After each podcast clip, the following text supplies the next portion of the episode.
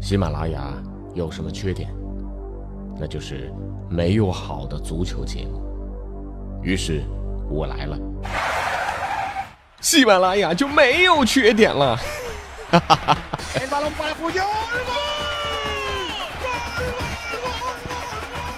我是俊君，喜欢足球，听足球欢乐多。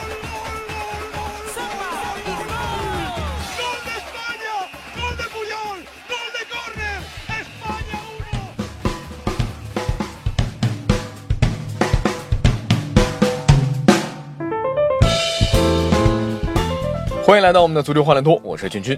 呃，欧洲联赛的冬歇期结束了啊，这很多比赛又开始打了。今天呢，咱们不说这个技战术啊，也不说很沉重的话题。按照上期咱们节目的约定啊，咱们说点好玩的啊。那么在欧洲联赛下半赛季重新开赛啊，包括像亚冠啊、中超很快也要开打了，这解说员们呢又要开始忙碌了。说到这解说啊，听着容易啊，真的你要说起来还是有难度的啊。呃，比如你的口条呢就得利索啊，舌头要够灵活。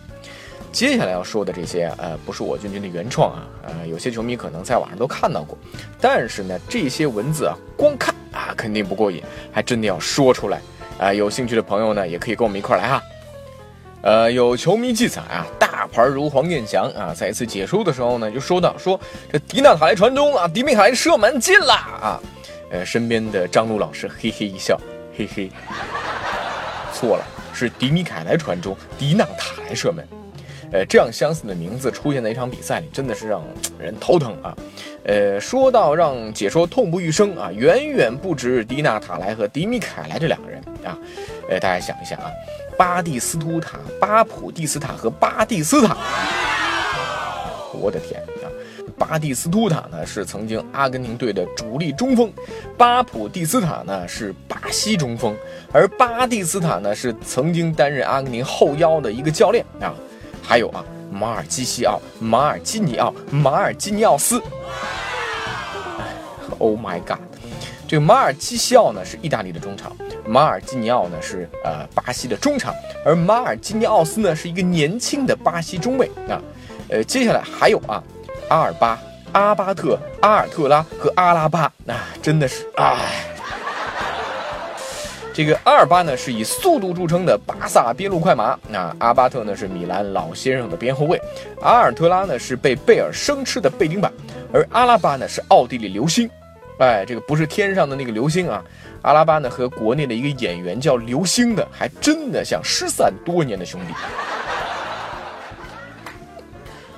那么在搞清楚这些极其类似的球员名字之后呢，哎，你可以来继续增加难度啊，用球员的名字来适当的造句啊，比如说约维蒂奇约维蒂奇下围棋啊，比利亚和迪亚比开着比亚迪撞到了迪玛利亚。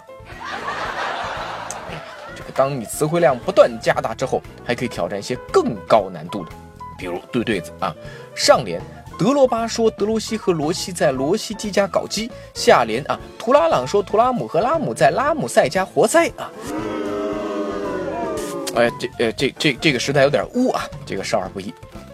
那如果你觉得这些都对你没有难度的话啊，你考虑一下进行个解说实战练习。比如说呢，呃，说说2012年欧洲杯揭幕战波兰对希腊的比赛啊。呃，其实下边这段啊。最早呢，来源于二零一一年，当时天下足球制作的特级足球大电影，王涛的一段恶搞解说那，呃，但现在拿出来呢，还依然堪称对解说的终极考验啊。来，观众朋友们，大家好，欢迎收看由我为您现场直播的二零一二年欧洲杯的揭幕战，波兰对希腊队。那由于比赛之前呢连续的大雨，所以这场比赛几乎是在游泳池里进行的。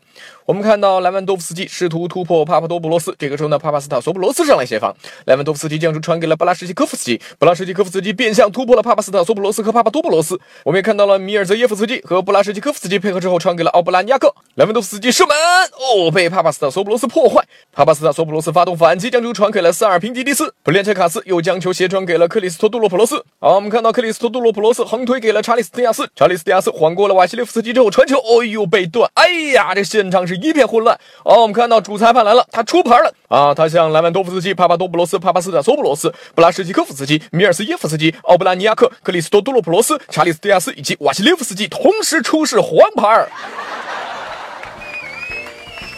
哎呦，好了。这解说员们可能是一辈子都不想遇到希腊和波兰这样的比赛。呃，如果你也觉得自己可以挑战一下啊，欢迎球迷们自虐啊。那其实今天还有件事儿啊，想和大家分享一下。国内无论是看足球还是看篮球，全场的国骂啊，那是司空见惯，德比斗殴也层出不穷。君君呢在足球欢乐多里其实也说过很多次啊，咱们也看看人家球迷是怎么看球的。去年的二零一六年九月十一号，在荷兰甲级联赛海牙和费耶诺德的一场比赛当中，客场远道而来的海牙球迷向看台下方的费耶诺德球迷扔东西，哇，这还了得啊！啊！但是你仔细一看啊，那些都是非常可爱的长毛绒玩具，而下层看台呢，那都是一些孩子。这些孩子呢，来自鹿特丹的索菲亚儿童医院。这些海牙球迷呢，知道啊，费诺德每个赛季的第一场比赛都会请这些孩子来看，所以特意订了这些孩子上层看台的球票，上演了这样一场给小球迷们的玩具雨。这个场面真的是太温馨、太感人了。呃，去年的四月十四号啊，欧联杯的四分之一决赛当天呢，正好是希尔斯堡惨案的二十七周年纪念日。为了表达对逝者的缅怀啊和对生命的尊重，当时啊，多特球迷和红军球迷一起啊合唱了利物浦的队歌《你永远不会独行》，双方球迷齐声合唱，让人无比感动。还有就是冰岛球迷。冰岛国家队啊，是史无前例的闯进了去年欧洲杯的正赛，神奇的从小组出线。在和法国队的四分之一决赛之后啊，虽然输掉了比赛，但是呢，冰岛全队呢走向球迷，举起双手一起鼓掌，并且呢一起喊出这个维京狮吼啊，呃，一起庆祝球队创造历史。以上这三件事儿啊，是国际足联去年底新增的一个奖项——年度最佳球迷奖的入围名单。